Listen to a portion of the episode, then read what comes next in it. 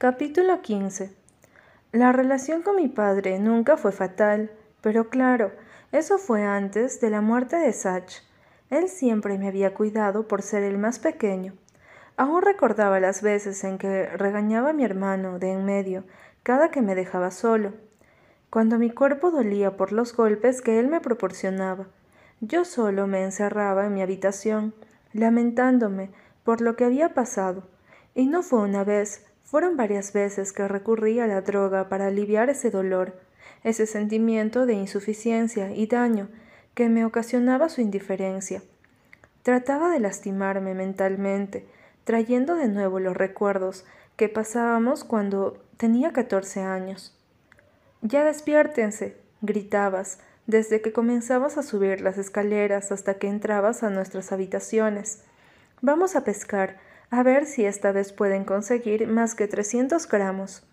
Yo gruñía poniéndome una almohada encima, preguntándole al cielo qué hice para merecer este sufrimiento. Oh, vaya que era tan ingenuo en ese tiempo. Ni siquiera se comparaba al cuarto del que sufriría después. Papá, ya cállate. Escuchaba a Sach farfullar, cansado y odiando tu manera de despertarnos. Eran raras las veces que tú querías ir con nosotros de pesca. Normalmente te ibas con tus amigos. No valorábamos el esfuerzo que hacías para salir con nosotros.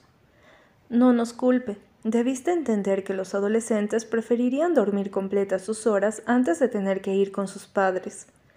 Pushy, canturreaba mi hermano al entrar a mi habitación. Yo cerraba fuertemente los ojos antes de abrirlos y comenzar una pequeña pelea por ese estúpido apodo. Recuerdo que daba carcajadas por ver mi estado de ánimo, mientras yo pensaba cómo demonios se lavaba la cara cuando las lagañas todavía yacían en sus ojos. Era un completo idiota. En todo el camino, tú cantabas canciones de Darrell Stone y Sach te pedía que pusieras algo de Mine le hacías una seña de que se callara, pues no tenías idea de quiénes eran. Él bufaba, en forma de rendición. En el asiento de atrás yo los observaba a ambos. Mis ojos viajaban a ti y a mi hermano. Cada que la canción terminaba, yo te decía el nombre de alguna y aceptabas, mientras Sach se indignaba. Pon Fearless de Pink Floyd, murmuraba, incorporándome hacia ti. Claro, campeón, reías. ¿Qué? Él gritaba incrédulo. A él sí le haces caso, pero a mí no. ¿No conoces The Minch Sach?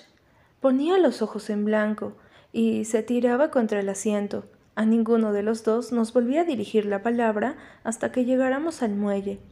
Tú siempre habías dicho que de todos tus hijos él era el más infantil. Totalmente de acuerdo, padre. Cuando enfermé de las amígdalas, tú fuiste el más preocupado. Me llevaste hasta el auto, diciéndome que todo estaría bien, que fuera fuerte. Mamá me consolaba mientras el dolor en mi garganta aumentaba. Aún no entiendo cómo fue que lo perdimos todo.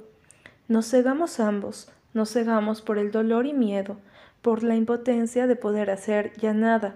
Nos herimos, nos dañamos, nos lastimamos, y todos los sinónimos por haber. Perdimos el tiempo y no supimos contar uno con el otro. Solo echábamos culpa, nos maldecíamos y fingíamos odiarnos. Lo entiendo. Tú perdiste un hijo y yo perdí un hermano. No te tengo ningún rencor en lo absoluto. Jamás te denuncié porque te quería. Te quería tanto que no tenía el valor de ver a una de las personas que amaba detrás de unas rejas. Te echaba en cara que era por mi madre, y sí, ella también era la razón del por qué no lo hacía pero igual estaba ese lado que quería ser bueno conmigo. ¿Por qué demonios lo era si lo único que hacías era joderme la vida? No lo sé, señor. Aún no lo tengo en claro. No te culpo de todo. Yo igual fui grosero. Cuando tú querías hablar, yo solo te mandaba la mierda. Cuando me regañabas, lo único que hacía era echarte en cara la muerte de mi hermano. Siempre te gritaba que yo era el culpable y que por ello me odiabas. Cállate, Luke. Me pedías, con lágrimas en los ojos. Te provocaba, siempre lo hice. ¿Sabes? Aquel 28 de noviembre del año 2015, a tan solo unos cuantos días de mi partida, Tuvimos el momento más sano de nuestras vidas. No sabía que era mi despedida. Tal vez tú presentías que algo malo iba a pasar. Después de ese día no volviste a ofenderme, no nos agredimos, ni mucho menos me golpeaste. Nos topábamos y solo cruzábamos miradas. No tenía idea de si Paul te había dicho algo, si él tenía algo que ver, pero joder, fue hermoso y creí que las cosas cambiarían. Estaba solo en casa, nadie se encontraba. Según todos habían salido, así que decidí poner algo de música. Escuchaba Paint It Black de Rolling Stone, tu favorita. Con el tiempo se volvió la mía de ellos. ¿Sabes? Fuiste tú quien me enseñó a escuchar bandas legendarias. Fuiste tú quien me dio un viaje por la buena música, y te lo agradezco de corazón. Esa es demasiado buena. Tu voz hizo eco en toda la casa cuando empezó a sonar Losing My Religion. No te mentiré, me congelé en ese momento. El miedo me invadió creyendo que había hecho algo malo para ti, pero no. Solo vi cómo caminaste desde la puerta de entrada hasta donde me encontraba. Te sentaste en el sillón y miraste el estéreo. Yo tragué saliva por lo alto y me hice a un lado. Sí, me gusta el significado, admití. Tú movías la cabeza al ritmo de la melodía. Me miraste directamente a los ojos y sonreíste. Padre, me sonreíste después de tanto. Es genial. Trata de cuando te obsesionas tanto por un amor que pierdes la cordura, pero también puedes interpretarlo como cuando pierdes a esa persona especial y viviste tantas cosas con ella. Confesaste. Depende de tu punto de vista. Sach decía eso, me atreví a nombrarlo, temiendo a que reaccionaras de una forma incorrecta, pero eso no pasó. Que cada uno le tome el significado a las canciones, el ritmo son para los oyentes y la letra para los amantes de la lírica. Oh, vaya que sí, asentiste. Te sonreí a medias. Tu vista fue hacia la mesita de la sala, y me percaté que observabas el collar que había comprado en aquella tienda, para simbolizar de alguna manera lo que teníamos Weigel y yo. Lo sabías, o al menos te hacías la idea de que había alguien en mi vida, ese alguien que estaba transformando poco a poco y comenzaba a repercutir en lo que yo era. Todavía no era capaz de confesarlo. ¿Cómo te lo habrías tomado? ¿Me hubieses gritado, felicitado? Quizá ignorado o simplemente nada. No lo sé, y es algo que jamás sabré. Te pusiste de pie para alejarte de mí. Le diste la vuelta al sillón y fuiste directo a las escaleras. Ibas a tu habitación a encerrarte como solías hacerlo desde que Satch murió. Aunque esa vez fue la excepción, te quedaste quieto y me volteaste a ver. ¿Has visto alguna vez esa película de lobos y vampiros adolescentes? me preguntaste. Sé de cuál hablabas, pero no la he visto. ¿Por qué? ¿Conoces The Tank? Volviste a indagar y negué bien. Escucha, The Reason. Es de ellos. Tal vez te quede como anillo al dedo. Fue lo último que me dijiste. Volviste a darme la espalda y continuaste tu común y melancólico recorrido hasta tu recámara. Escuché como la puerta se cerró y ahí estaba yo, de pie, solo en medio de la sala con la música de fondo, y sonreí Sonreí porque de todos los momentos, ese siempre será mi favorito. Tengo todas las memorias grabadas en mi corazón. Ninguna se perderá, te lo prometo. Las guardaré, no importan los malos momentos, no importa lo que haya sucedido. Todas las que me hicieron sonreír estarán por y para siempre aquí, en este órgano vital que hoy ya no late más. Si pudiera regresar y tratar de hablar nuestras indiferencias como aquella vez, lo haría sin pensarlo. Te diría tantas cosas, no ofensivas, sino cosas buenas. Te diría que lo siento mucho, que lamento haber sido un mal hijo. Te pediría disculpas por todo lo que pasó, por siempre llevarte la contraria, por jamás querer conversar, por abandonar todo a la primera, por haber ocasionado el accidente. También que te quiero sin importar nada. Pero te diría una cosa en especial, que a pesar de todo, te perdono, papá. Jugaba con el pequeño rubio de ojos azules, mientras éste hacía caer su baba a los lados de su boca. Apretaba la nariz de su padre, y éste reía ante el gesto cariñoso de su hijo. ¿Quién soy yo? El hombre lanzaba la pregunta a su bebé de once meses. Di papá, vamos. Papá. El pequeño balbuceó. Lo dijo Marta, me dijo papá. El hombre festejó, haciendo reír a su esposa. Oh, cuánto te amo, campeón. Ese es mi Lucky. Capítulo 16 Jane era la persona más cínica y perra que había conocido en mi corta vida. Era malditamente odiosa cuando se lo proponía, también falsamente buena con los chicos, pero la quería, lo hacía sin fingir. Jane Howland me había enseñado dos cosas fundamentales. Una de ellas fue no andar por la vida fingiendo ser otra persona. Tenía que aceptar el pequeño ogro que era, tan asocial y gruñón, sin seguir las etiquetas de los demás para poder encajar en un pequeño grupo social, en donde todos eran unos hipócritas, en donde podíamos ver diferentes caretas a lo que realmente eran, como en sexto año, cuando Bill Odell me invitó a su fiesta y me dijo que por primera vez en mi jodida vida no fuera tan aburrido y supiera que existía un mundo fuera de mi habitación. Se lo había comentado a la chica, quien al instante rodó los ojos y aceptó ir conmigo. Esa noche no terminó nada bien. Ella le tiró un vaso de cerveza a la cabeza cuando el chico dijo un comentario de desprecio hacia mí. No lo culpaba. Todos en el instituto ya sabían que me drogaba. La segunda fue que jamás dejara las cosas para mañana cuando las podía hacer ese mismo día. Pero si repaso eso en mi mente, no tendría sentido. Oh, pero no fue culpa de alguno de los dos, la fue del destino. Bah, ni siquiera creía en la mierda esa. Sin embargo, yo tenía planeado confesarme a Hasley ese día. No lo estaba dejando para otro, aunque las cosas nunca salen como uno lo planea. La quería, o posiblemente la amaba. No era solamente mi prima. Dejemos a un lado ese estúpido lazo familiar. No era más que eso. Desde chicos siempre nos acostumbramos el uno con el otro. Joder, cuando ella y Sach se juntaban, mis oídos y mi paciencia no descansaban ni un solo segundo. Pushy, mamá siempre decía, Dios los hace y el diablo los junta. Oh, y vaya que sí, mi hermano murió y se quedó con otro grano en el culo. Ella. Entonces, no se trataba solamente de ser parientes, de tener la misma sangre, sino que ambos éramos más que eso, amigos, confidentes, colegas, socios, hermanos, eso fuimos y seremos. Recuerdo todas esas veces cuando íbamos al parque y fumábamos casi todas las noches. A veces nos acompañaba André y otras no.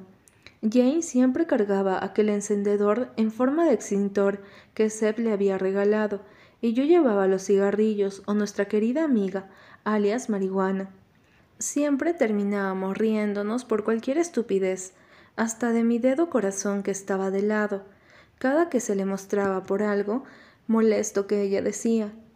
Se burlaba de éste y me contagiaba de su risa, para nada disimulada. Yo rodeaba los ojos después de carcajear y la chica miraba el cielo, como ese 30 de noviembre del año 2015, Algún día seremos una estrella, murmuró. El humo escapaba de sus labios, y entre sus dedos el cigarro se consumía con el tiempo. ¿Segura que no estás fumando joint?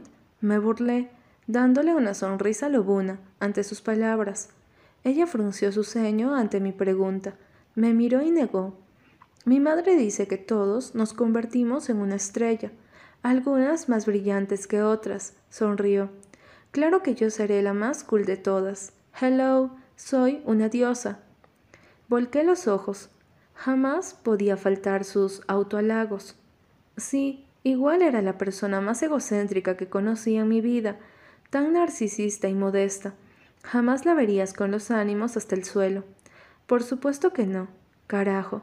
Jane Howland era el ser más bello, y no lo decía porque era mi prima. Su autoestima tenía valor y razón de estar en la cima, allá en donde ningún comentario pudiera alcanzarlo. Ella era hermosa, una mujer muy guapa, con una mentalidad abierta. No solo eso, pero estaba muy fuera del contexto. Pushy, deberías dejar de amargarte tanto, verle todo lo negativo a la vida. Es muy linda si solo te centras en lo que amas y verás que todo cambia de alguna forma. Odio verte tan miserable, confesó encogiéndose de hombros. Ten en tu campo de visión lo que más anhelas. Entonces Hasley es lo único que vería, admití. Sonrió. No fue de burla, tampoco de cansancio o algún tipo de contradicción a lo que dije. Sonrió de manera cálida y segura, como si le resultase bonito aquello. Estás enamorado y es hermoso verte así. Estás demasiado feliz y es genial. Quiero decir, te gustaba desde hace años y ahora mírate, ambos se quieren, quizás se aman. ¿Quién lo diría? Tu amor platónico te hizo caso y ahora eres esa meta que más desea en su vida. Eso es tener perseverancia y suerte. Tal vez el destino lo quería así. Ya vas con tus mierdas. Hice un gesto de desagrado y me miró con picardía. De verdad, Luke, repasa bien lo que ocurrió en tu vida hasta el día de hoy. Todo va para bien. Relamió sus labios y soltó un suspiro. Sus ojos azules me miraron con seriedad. Conocía esa acción. Iba a decir algo serio. Con Bella nunca fuiste feliz, solo estabas a su lado por comodidad. Todos lo sabíamos, hasta creo que ella. Por eso se alejó. La quería sí, pero no la amabas, nunca lo hiciste. No soy quien para decirlo, pero fue injusto tenerla contigo por esa razón. Pasaron muchas cosas. Sujetó mis manos y dio unas cuantas palmadas en el dorso de estas. Jamás conocí a una persona tan tolerante y fuerte, muy amable y noble una gran chica sin duda alguna. Me quedé en silencio, solamente sosteniéndole la mirada. Todo lo que dijo aquella noche fue cierto. No había errores. Yo igual llegué a pensar que Bella sabía que su amor no era correspondido y que nunca lo fue. No supe si tuvo conocimiento acerca de Hasley y, con honestidad, esperaba que no. Demasiado le rompí el corazón. Tenía un pensamiento hace meses rondando por mi cabeza y no sabía con quién hablarlo. Me carcomía tanto. Con André nunca podría ni pude, pues era respecto a su mejor amiga. Él era fiel al igual que a mí, pero sabía respetar cuando uno de nosotros le decía algún secreto. Así que todas las flechas de la vida para mi única escapatoria en ese momento me apuntaban hacia Jane. ¿Sabes? Siento que Bella me ocultó y sigue ocultando algo, Mordí mis labios y rascó la parte trasera de mi cuello. Siento que André lo sabe, pero en mayo del 14 se realizó unos estudios porque tuvo un retraso y fue negativo. Sin embargo, a finales de septiembre del mismo año ocurrió lo mismo y me dijo que iría por los análisis. Luego no supe más, solo me comentó que dejaría de ponerse tan nerviosa porque eso le causaba los retrasos. Dos semanas después terminamos y a los pocos días estaba yendo de la ciudad.